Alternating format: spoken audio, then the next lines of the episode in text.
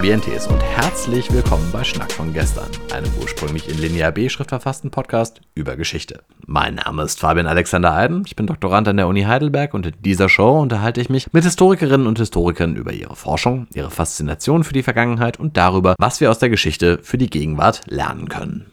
Während der Corona-Pandemie ist kein Lebensbereich von Veränderungen verschont geblieben, darunter auch das Übertreten von Staatsgrenzen. Für Bürgerinnen und Bürger von EU-Mitgliedstaaten ist das eine große Umstellung, denn durch die sogenannten Schengener Verträge wurden Grenzkontrollen zwischen den meisten EU-Staaten abgeschafft. Diese Freizügigkeit, aber auch die Möglichkeit, in anderen Mitgliedstaaten zu arbeiten, sowie der grenzüberschreitende Handel, diese Vorzüge der europäischen Einigung rücken oft erst dann ins Bewusstsein, wenn sie fehlen. Die EU beeinflusst unseren Alltag, auch wenn uns das nicht immer auffällt. Grund genug, die Frage zu stellen, woher die EU eigentlich kommt und wie sie sich über die Jahrzehnte hinweg entwickelt hat. Mit meinem heutigen Gast habe ich unter anderem darüber gesprochen, dass die europäische Idee zum unwahrscheinlichsten Zeitpunkt Fuß gefasst hat. Wir unterhalten uns über einige Personen, die Beiträge zur Entwicklung der EU geleistet haben und widmen uns zum Schluss auch noch den Herausforderungen, denen sich die EU in den nächsten Jahren stellen muss. Ich hoffe, ihr freut euch wie ich auf diese Folge von Schnack von gestern.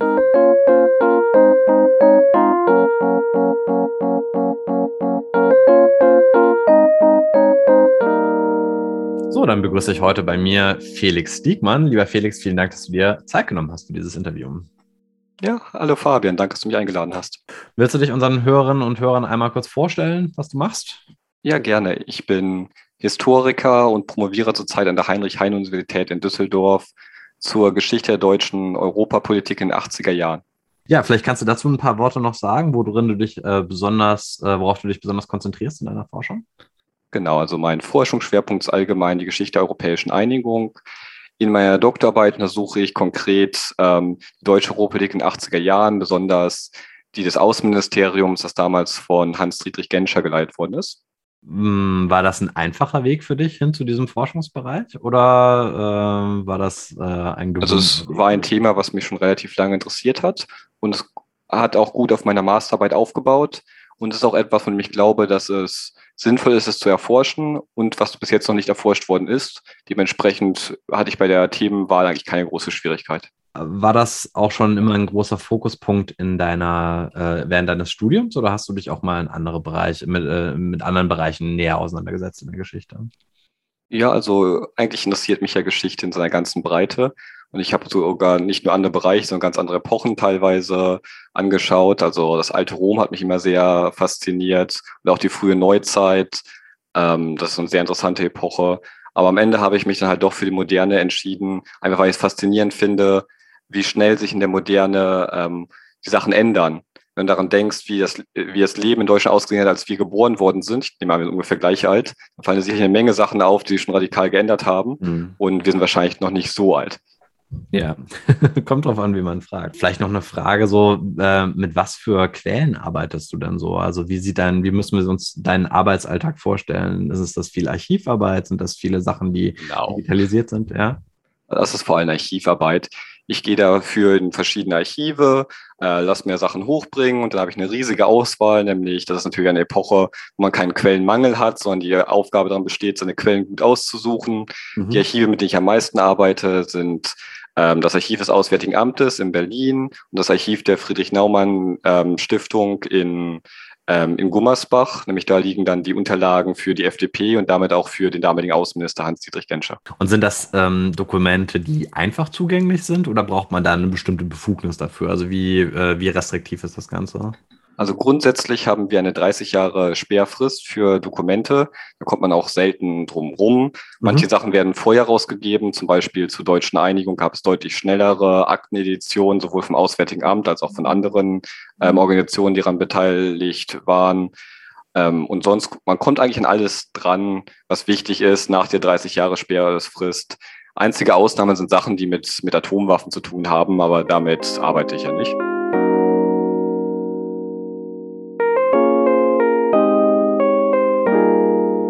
Wir beginnen unseren heutigen Schreibzug durch die Geschichte zu einem Zeitpunkt, als Europa hm, ganz und gar nicht geeint war, sondern eher komplett zersplittert war und äh, in großen Teilen wirklich am Boden, kann man sagen, nämlich am Ende des Zweiten Weltkriegs.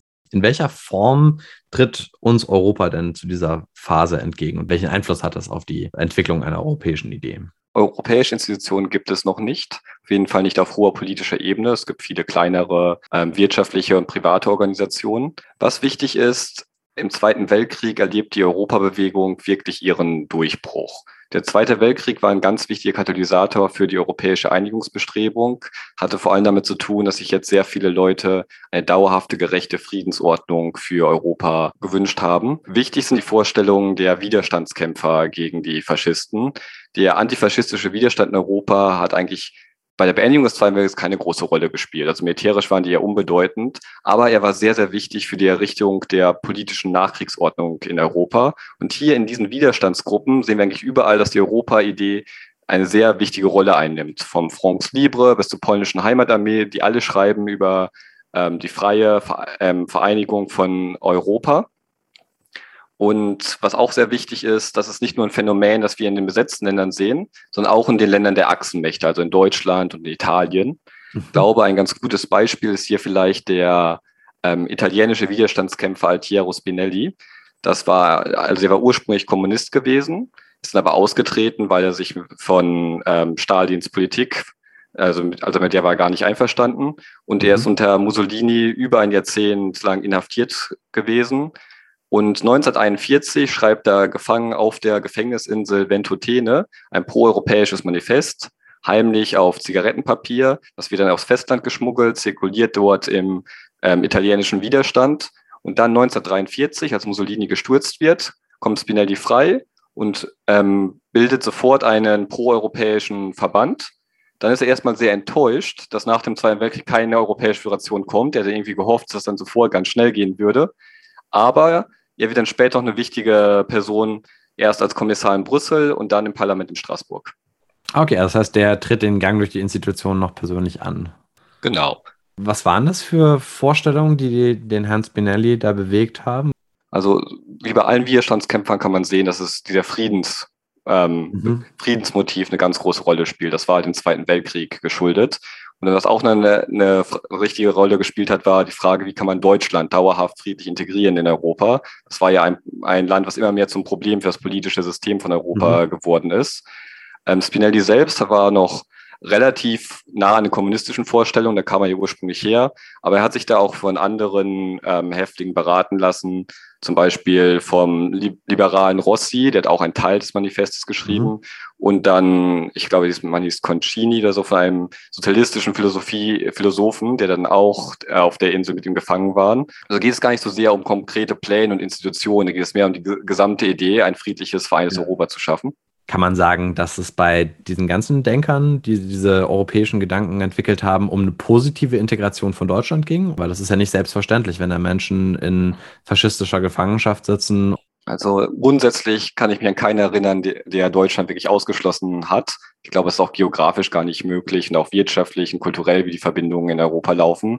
Aber halt die Frage, wie man Deutschland dauerhaft pazifizieren kann und dann doch seine wirtschaftliche und politische Stärke auch für Europa nutzbar machen zu können, das war immer eine sehr wichtige Frage für die Europäer. Also ich finde das äh, einen faszinierenden Gedanken, dass ähm, die, die, die Integration von Deutschland trotz der Verbrechen, die von dem Boden hier ausge, äh, ausgegangen sind, scheinbar so, eine, so, einen, so einen wesentlichen Stellenwert hat in den europäischen Gedanken. Und überhaupt finde ich die ganze Vorstellung, dass der europäische Gedanke so Fuß fand in einem Kontinent, der so zersplittert und so zerstritten war, eigentlich alles andere als selbstverständlich. Wie ist das denn dazu gekommen und wie hat, äh, welche Entwicklungen ähm, kamen zustande in den ersten Nachkriegsjahren? Ich denke, es ist hier wichtig, erstmal nach Frankreich zu schauen.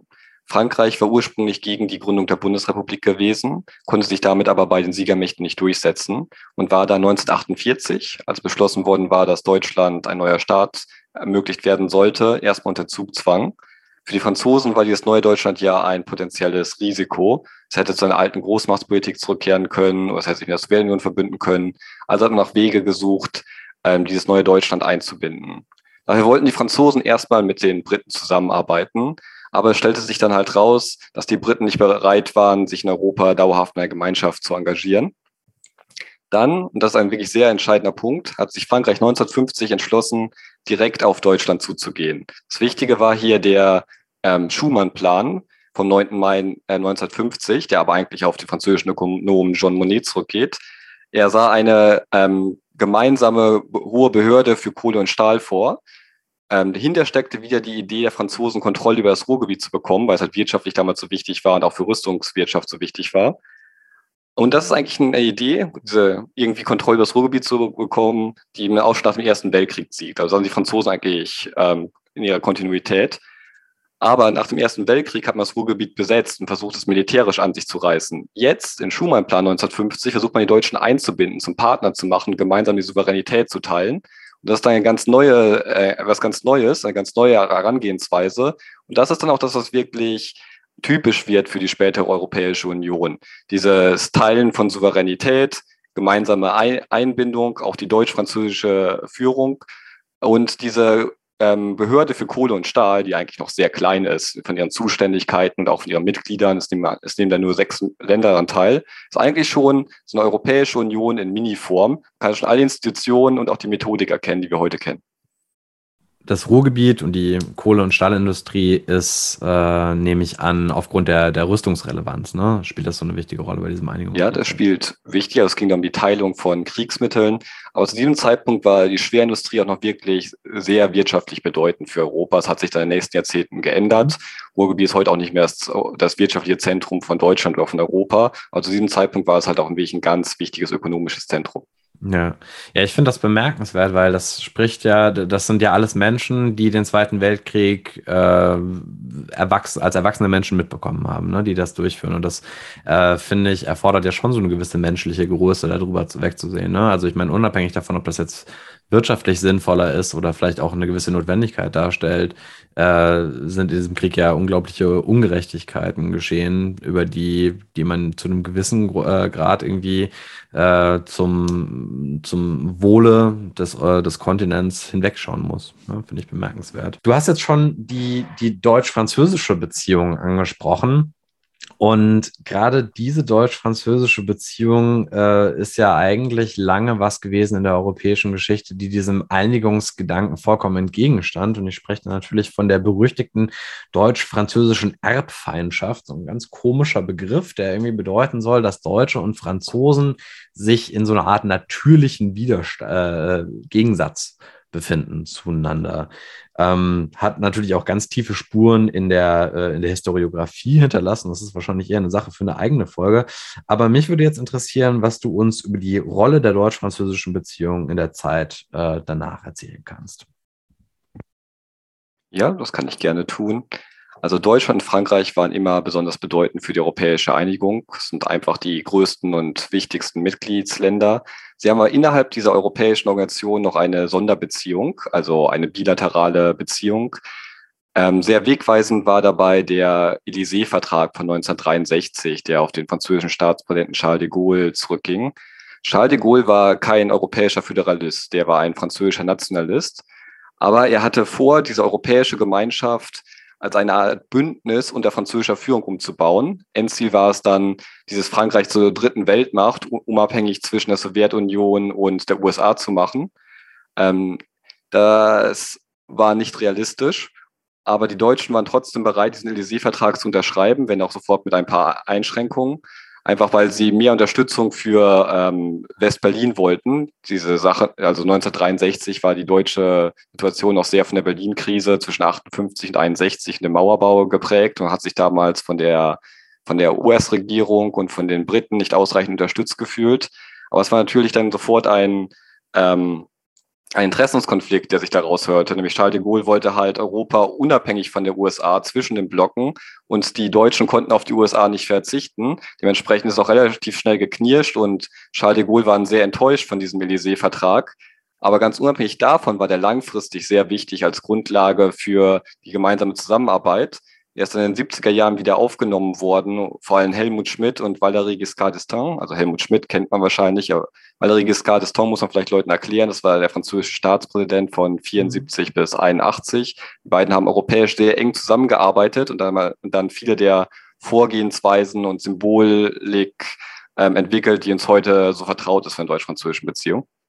Ja, ja, ich muss da ganz häufig, gerade bei dieser, bei dieser deutsch-französischen Freundschaft, muss ich immer dran denken, wenn man äh, auf andere feindlich veranlagte Situa äh, Situationen sieht, europapolitisch. Ne? Vor kurzem war nochmal der äh, Konflikt in den Palästinensergebieten, in den Medien und, und ich meine, wir haben in Europa eigentlich ein Beispiel über eine, ja, Völkerverständigung ist so, eine, äh, so ein altes Wort, aber ich benutze es jetzt einfach mal, dass er eigentlich unheimlich viel Anlass zu Optimismus gibt. Also da würde ich dir schon zustimmen. Was wir in, Deu wir in Deutschland, in Frankreich, in ganz Europa seit 1945 geleistet haben, ist, glaube ich, schon sehr bewundernswert. Ja, finde ich auch. Ähm, ich muss einmal noch kurz einhaken, weil du hast jetzt äh, zwei Personen genannt, äh, Spinelli und Charles de Gaulle. Und das sind ja jetzt zwei Menschen, die könnten ja gar nicht unterschiedlicher sein. Ne? Der eine ist, kommt aus dem Kommunismus, der andere ist äh, ist Nationalist und trotzdem leisten diese beiden Menschen irgendwie ihre eigenen Beiträge so auf dem Weg hin zur europäischen Einigung. Wie analysierst du das denn als Historiker, dass so zwei so ganz gegensätzliche Menschen da so eine Rolle spielen? Ja, na gut, eine gute Idee zeigt sich halt auch darin, dass sie tragfähig ist und politische Blöcke übergreift. Aber was, glaube ich, bei Charles de Gaulle auch sehr interessant ist, er ist ja eigentlich kein unbedingter Pro-Europäer. Mhm. Trotzdem leistet er wichtige Schritte für die europäische Integration. Das hat damit zu tun, dass man halt auch durch Europa seinen eigenen Nationalstaat stärken kann. Ähm, das sieht man auch bei anderen Leuten. Margaret Thatcher ist auch ein gutes Beispiel. Die war eigentlich auch eine sehr starke Nationalistin, aber die hat große Verdienste um die Vollendung des europäischen Binnenmarktes.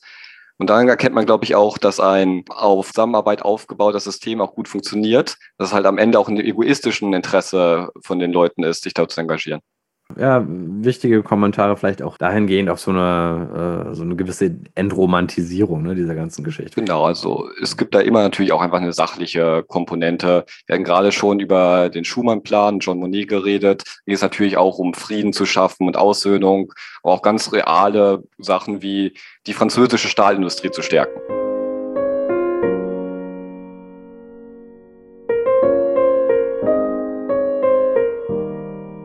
Bevor wir weitermachen, kommen wir einmal zur Kategorie Zeitreise, in der ich meine Gäste frage, in welche historische Phase oder welches historische Ereignis sie sich gerne einmal reinversetzen würden, wenn sie Zugriff auf eine Zeitmaschine hätten. Also was ich mir wirklich gerne mal anschauen würde, wäre die Konvertierung Kaiser Konstantins zum Christentum, was ein sehr spannender und auch etwas mysteriöser Prozess ist. Es gibt ja die Schlacht an der Milwischen Brücke im Jahr 312 nach Christus an dem ähm, Konstantin das christliche Zeichen auf seine Banner malen lässt. Und die Quellen sind dann durchaus etwas ähm, ähm, mysteriös und vielfältig. Manche reden davon einen Traum, den Konstantin gehabt hat. Manche sagen, es gab ein Himmelszeichen gegeben. Später hat man spekuliert, ob er vielleicht auch gar nicht Christ gewesen ist und sich das erst später hingehend entwickelt hat. Und ich denke, das ist etwas, was man sich wirklich mal gerne anschauen könnte. Welche, welche Folgen hatte dieses Ereignis? Also Konstantin war der erste Kaiser, der sich zum Christentum bekannt hat und hat eine wichtige Rolle gespielt bei der Christianisierung des Römischen Reichs im vierten Jahrhundert. Und du wärst da gerne dabei gewesen, als er äh, quasi da diese Vision gehabt hätte, um sich der, der da selbst ein. Ja, ob er, überhaupt, ob er überhaupt eine Vision gehabt hat, vielleicht war es ja, ähm, vielleicht war es ja Berechnung, vielleicht war es von langer Hand geplant. Es ist halt schwer aus den Quellen zu sehen und das ist etwas, was ich wirklich mal gerne sehen würde. Also es ist ein, ein, eigentlich ein Rätsel, das wir aus den Quellen nicht wirklich beantworten können. Natürlich gerade was, was persönliche Bekenntnisse angeht, kann man relativ wenig aus Quellen nehmen. Aber es ist auch etwas, was mich halt interessiert, einfach auch, weil dann halt die globalen Bedeutungen mit dem Durchbruch des Christentums halt so groß waren.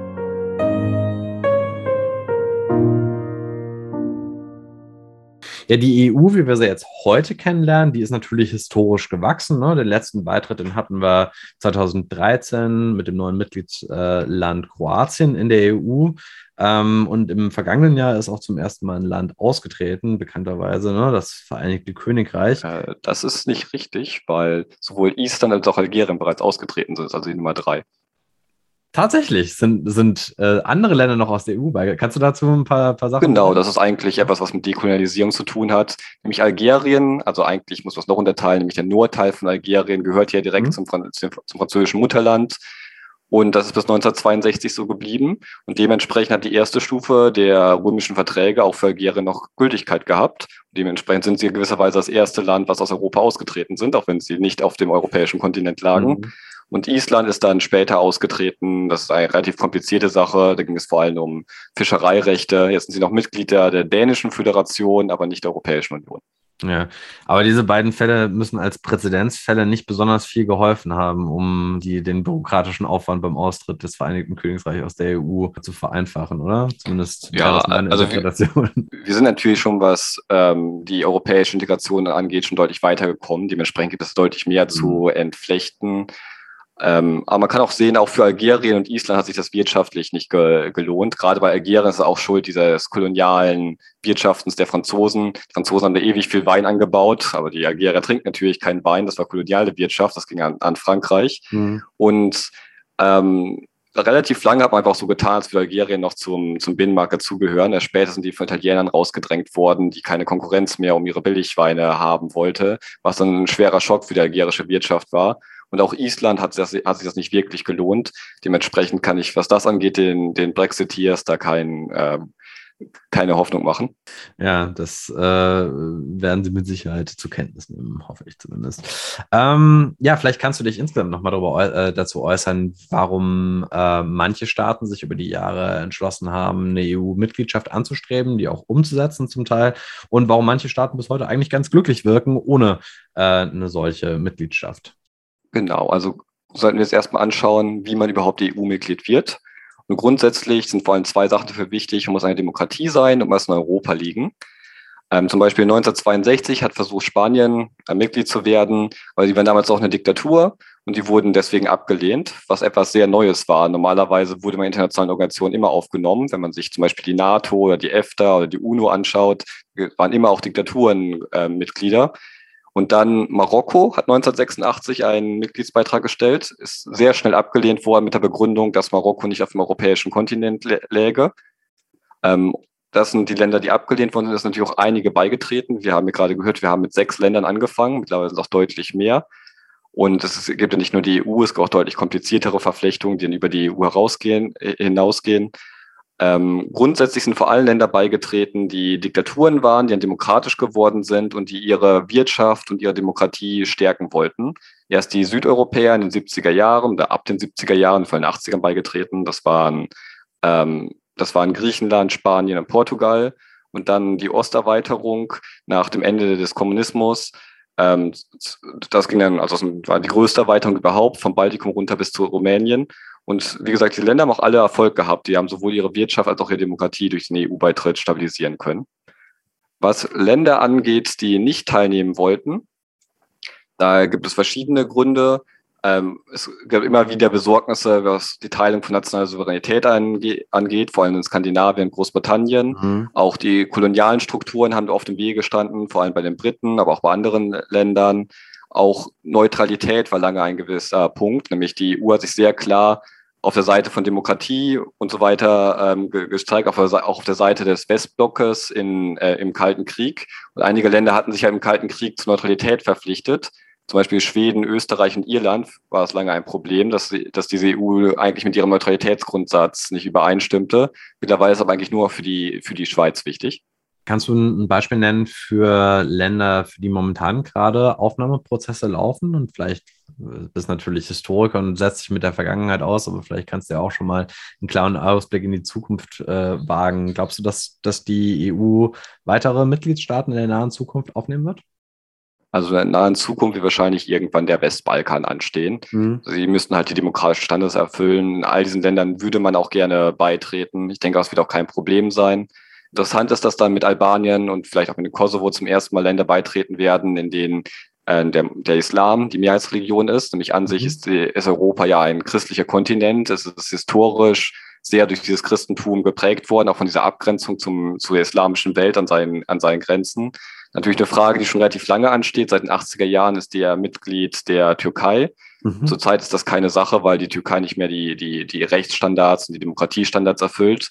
Die da, und, aber es ist auch relativ wichtig halt wieder um die europäische Identität. Nämlich, wenn man halt die Türkei aufnimmt, ist man eindeutig kein christlicher, kein christlicher Verein mehr, sondern ist man halt ein, ein Verein, der sich anders definiert, dann zum Beispiel bei Aufklärung oder Freiheit und Demokratie. Mhm. Und natürlich, wenn man ganz langfristig denkt, dann natürlich auch, ist dann natürlich auch Russland eine Möglichkeit. Das wäre dann Europa bis nach Vladivostok. Wenn Russland beitritt, müsste wahrscheinlich auch die Ukraine beitreten. Das wären dann ein Beitritt mit, von über 200 Millionen Menschen, mit Abstand die größte Erweiterung. Mhm. Das wäre dann schon eine enorme Aufgabe. Aber das ist dann etwas, was wahrscheinlich erst in ein paar Jahrzehnten überhaupt ähm, anstehen würde. Ja, wir haben vorhin über die äh, deutsch-französische Erbfeindschaft geredet, aber Europa wurde ja nicht nur von Nationalismus getrennt, sondern auch von der Systemfrage. Also und allen bei allen Staaten voran kann man wahrscheinlich sagen Deutschland, was ja in, in West- und Ostdeutschland geteilt waren. Hat Europa denn bei der äh, Überwindung der deutsch-deutschen Trennung auch eine Rolle gespielt? Ja, das hat sicherlich eine große Rolle gespielt. Die diplomatischen Widerstände gegen die deutsche Einigung waren ja groß das überwunden werden konnten, lag auch sehr daran, dass man sich klar zu Europa bekannt hatte. Das hat nicht nur die, die europäischen Partner ähm, beruhigt, das war auch sehr wichtig, um halt die USA davon überzeugen, dass sie dem zustimmen können. Ähm, ja, ich denke, das war wirklich sehr wichtig. Und das hat auch eine lange Tradition. Das ist nicht etwas, was 89, 90 gemacht wird. Das baut auch darauf auf, auf der Westbindung von Adenauer, dass man sich im Westen als zuverlässiger Partner erwiesen hatte. Und dann auch natürlich die neue Ostpolitik von Willy Brandt, dass man die Oder-Neiße-Grenze anerkannt hatte und dann 1990 auch nochmal bestätigt, dass man die weiterhin anerkennen wird. Das ist auch sehr wichtig, damit man, dass man dieses Vertrauen bekommt. Sonst wären die Widerstände noch größer gewesen. Es gab durchaus schon Widerstände. Zum Beispiel Andriotti, das war einer der wichtigsten italienischen Politiker in der Nachkriegszeit. Der hat mal gesagt, er mag Deutschland so sehr, er hätte am liebsten zwei davon, und zwar dauerhaft. Und auch François Mitterrand, der damalige französische Präsident, war sehr unsicher. Mitterrand zum Beispiel hat selbst noch als Widerstandskämpfer, also war auch Widerstandskämpfer im Zweiten Weltkrieg gewesen. Der war, hat eigentlich eine sehr enge Beziehung mit Deutschland geha äh, gehabt, auch zu Helmut Kohl, eine sehr enge positive Beziehung. Aber als er dann das Gefühl hatte, die Deutschen würden das Projekt der Währungsunion fallen lassen, also die, das was zum Euro geführt hat, dann war er auch sehr, sehr besorgt und hat so kurzzeitig mit Thatcher, der damaligen britischen Premierministerin, über, darüber nachgedacht, ob man so ein Bündnis gegen Deutschland bilden müsste, so ein russisch, französisch-britisches Bündnis, das Deutschland einkesselt. Hat er natürlich relativ schnell fallen lassen, eben weil die Deutschen ihn so ähm, beruhigen konnten. Das ist auch der Grund, warum dann Deutschland 1990 auch ähm, umgehend sein öffentliches Okay, also öffentliches Einvernehmen zu, zu einer Währungsunion gegeben hat. Es ist aber nicht so, dass, die, dass der Euro ein Preis für die Wiedervereinigung gewesen ist. Ähm, diese Währungsunion wäre auch so bekommen. Das, das, der große Unterschied war halt vor allem, man hat die Veröffentlichung vorgezogen. Das hätte Kohl viel lieber nach der Bundestagswahl öffentlich gesagt. Nämlich 1990 kam jetzt eine neue Bundestagswahl mit der Wiedervereinigung. Mhm. Einfach weil die Aufgabe der D-Mark relativ unpopulär war. Du hast vorhin gesagt, dass du ähm, auch viel zur Rolle von Hans-Dietrich Genscher forscht. Vielleicht kannst du ein paar Worte zu seiner, äh, seiner Rolle sagen, gerade so in diesem deutsch-deutschen Verhältnis. Genau, also Hans-Dietrich Genscher ist ja selbst aus Ostdeutschland stammt. Der kommt aus Halle an der Saale. Und ist in den 50er Jahren, noch bevor die Mauer ge gebaut worden ist, dann auch rübergegangen in den Westen. Ähm, für ihn war es natürlich ein sehr wichtiges Anliegen, der Deutschland 4 zu vereinen. Und er hat eigentlich seit den 70ern, also er war von 74 bis 92 ähm, Außenminister der Bundesrepublik, das Konzept entwickelt, dass eine Europäische Union, die den ganzen Kontinent umfassen würde, irgendwann dieser, diese Ordnung des Kalten Krieges halt ablösen könnte. Er war immer davon überzeugt, dass dieser Kommunismus nicht auf Dauer bestehen bleiben würde. Er hat ja selbst äh, erlebt, wie die Diktaturen mhm. im Süden fielen und wie, und er merkte auch, wie marode die Wirtschaft in Ostblockstaaten ist. Mhm. Er war ziemlich überzeugt, dass irgendwann halt in, in Osteuropa diese Diktaturen zusammenfallen würden. Und, und er wollte dann bewusst einen Rahmen schaffen, mit de, in denen diese osteuropäischen Staaten integriert werden können, in ein dauerhaftes Friedenssystem, was auch Deutschland dauerhaft halt ähm, ungefährlich macht, also für beide Seiten. Das heißt, Deutschland mhm. halt kein Risiko mehr ist für das politische System, nämlich das alte politische System, Wiener Kongress und so weiter, war eigentlich überfordert am Ende mit der deutschen ähm, Einheit. Und ich glaube auch, dass Genscher damit eigentlich am Ende Erfolg gehabt hat. Nämlich das, was da halt passiert, die deutsche Wiedervereinigung 1990, dann die Gründung der EU durch den Maastrichter Vertrag 1991 und dann natürlich dann auch die Osterweiterung 2005, 2007 führen halt genau zu diesem System, was er in den 70er und 80er Jahren erträumt hat und erhofft hat, dass wir halt jetzt dauerhaft in Frieden leben und auch ziemlich eigenständig. Und darf ich nicht, nicht vergessen, noch in den 80er Jahren haben vor allem die Supermächte, USA und die Sowjetunion, mhm. die nur sehr begrenzt europäische Mächte sind, die Politik in Europa fremdbestimmt. Jetzt sind die Europäer eigentlich die Herren im eigenen Haus.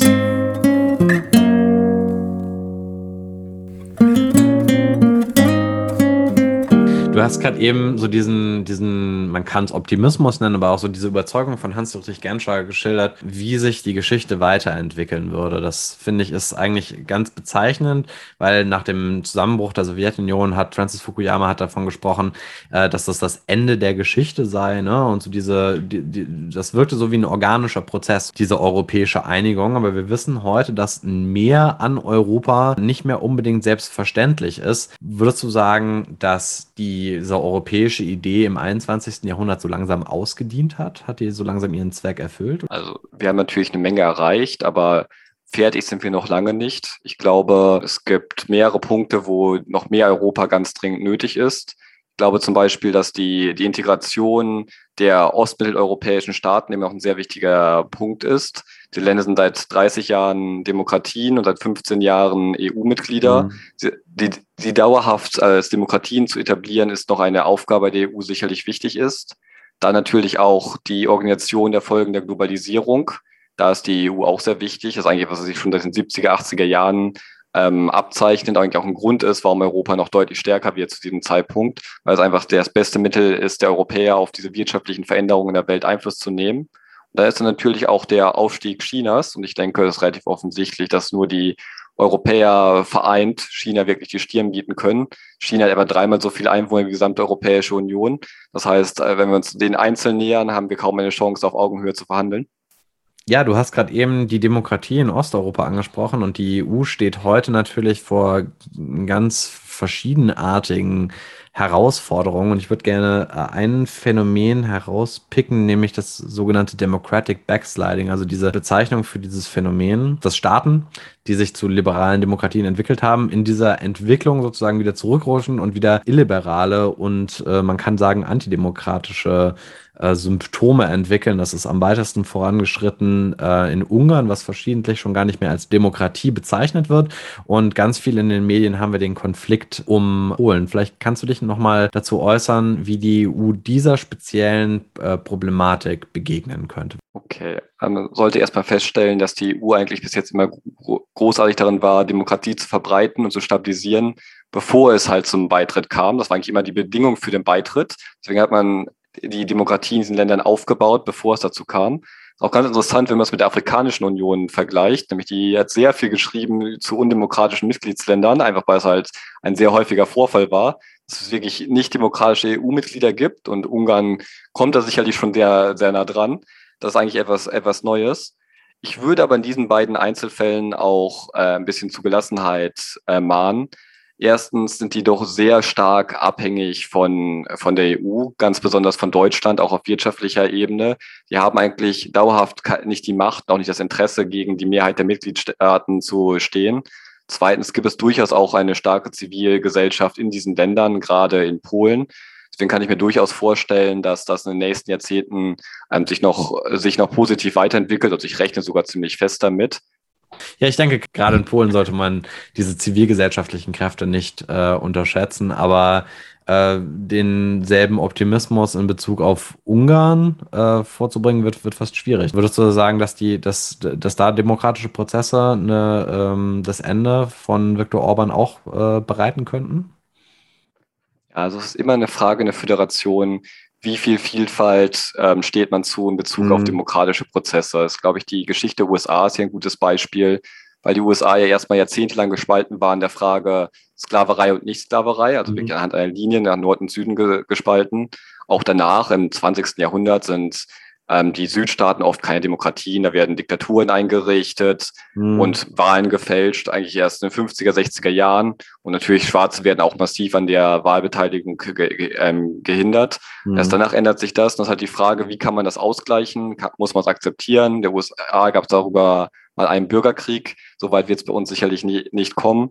Gerade Ungarn halt einfach sehr, sehr wenig Möglichkeiten. Also sie sind wirtschaftlich extrem abhängig, nicht nur von dem Geld, was die EU direkt zahlt, sondern auch mhm. von dem Geld, was halt Arbeiter aus der EU überweisen. Gerade diese osteuropäischen Staaten haben, hätten riesige wirtschaftliche Probleme ohne Zugang zum, ähm, zum Binnenmarkt.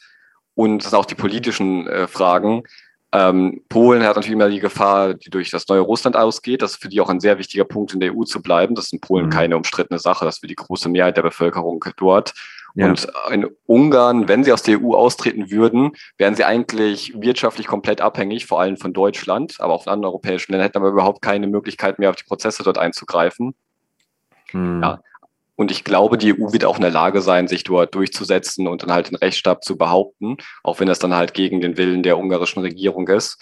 Wir haben da schon einige, einige Schritte gesehen. Ich glaube, die waren auch hoffnungsvoll. Die EU hat dort erstmal gewartet, was wegen den Brexit-Verhandlungen, das ist eigentlich etwas, was wir häufiger sehen, das ist eine Art Brandmauernprinzip. Man schließt dann erstmal die Reihen, stellt andere Sachen hinten an. Also die Idee war halt, wenn man zu, zu stark gegen Polen oder Ungarn vorgeht, wenn man auf den Brexit-Verhandlungen ist, dann würden die halt die Reihen brechen und sich vielleicht mit Großbritannien verhandeln, solche Sachen, einfach eine Störfeuer abschießen. Deswegen hat man jetzt erstmal gewartet. Aber ich bin doch eigentlich sehr optimistisch, die EU es in den nächsten Jahren angehen wird und dann halt mit Unterstützung der zivilen Kräfte in diesen Ländern sich dann auch durchsetzen wird. Und ich bin eigentlich optimistisch, dass in 20 Jahren es einfach wieder funktionierende äh, Demokratien sein werden. Ja, schöne, schöne Bemerkung. Ähm, und es liegt jetzt wahrscheinlich an den Politikerinnen und Politikern, das dann äh, entsprechend noch umzusetzen auf der Basis, die du eben beschrieben hast.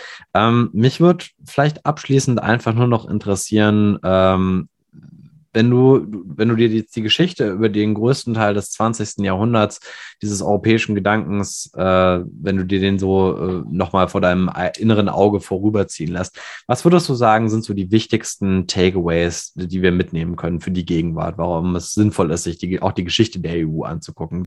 Ja gut, also ich denke, ähm, Frieden ist ein ganz wichtiger Punkt. Kriege können beendet werden. Man kann dauerhafte Friedenssysteme schaffen, wenn man bereit ist, vernünftig miteinander zu arbeiten dann auch, es zeigt sich, dass sich das wirtschaftlich lohnt. Wir wären ohne die EU alle viel ärmer, und zwar eigentlich durchaus monetären Sache. Es ist wirtschaftlich sehr wichtig für alle Beteiligten. Und natürlich auch, dass man Sachen bewusst verbessern kann. Wenn man sich etwas vornimmt, kann man das auch erreichen, dass Sachen besser wird.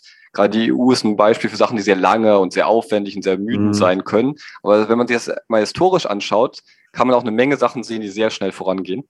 Wunderbar. Lieber Felix, dann bedanke ich mich äh, ganz herzlich für die Zeit, die du dir genommen hast und deine Gedanken, die du mit uns geteilt hast. Ja, ich danke für die Einladung.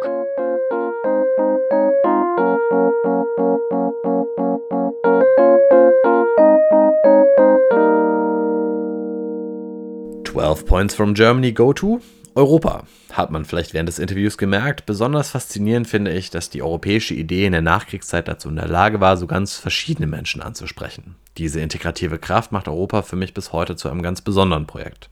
Ein Projekt, das dazu dienen kann, Menschen unterschiedlicher politischer Couleur zusammenzubringen und gemeinsame Ziele zu formulieren. Das ist nicht unwichtig in Zeiten wachsender politischer Polarisierung. Ein Bewusstsein für die lange Geschichte der europäischen Einigung macht außerdem klar, dass die friedens- und rechtswahrenden Errungenschaften der europäischen Einigung nicht vom Himmel gefallen sind, sondern das Ergebnis harter Arbeit darstellen. Dass Rechtsstaatlichkeit und Demokratie nicht selbstverständlich sind, das erleben zum Beispiel jetzt gerade Millionen polnischer Bürgerinnen und Bürger. Ein Grund mehr, Anteil an den Ereignissen in unserem Nachbarland zu nehmen. Was bedeutet Europa für euch und was fasziniert euch an seiner Geschichte? Schreibt mir entweder eine Mail unter schnackvongestern at gmail.com oder folgt diesem Podcast auf Instagram unter schnack.podcast. Besonders freue ich mich, wenn ihr mir schreibt, welche geschichtlichen Epochen und Themen euch interessieren und welche Gäste ich mir einladen soll. Schnack von gestern in einem Wort at gmail.com oder auf Insta unter schnack.podcast. Ich bedanke mich fürs Zuhören und freue mich, wenn ihr in der nächsten Folge wieder einschaltet. Bis zum nächsten Mal. Valete.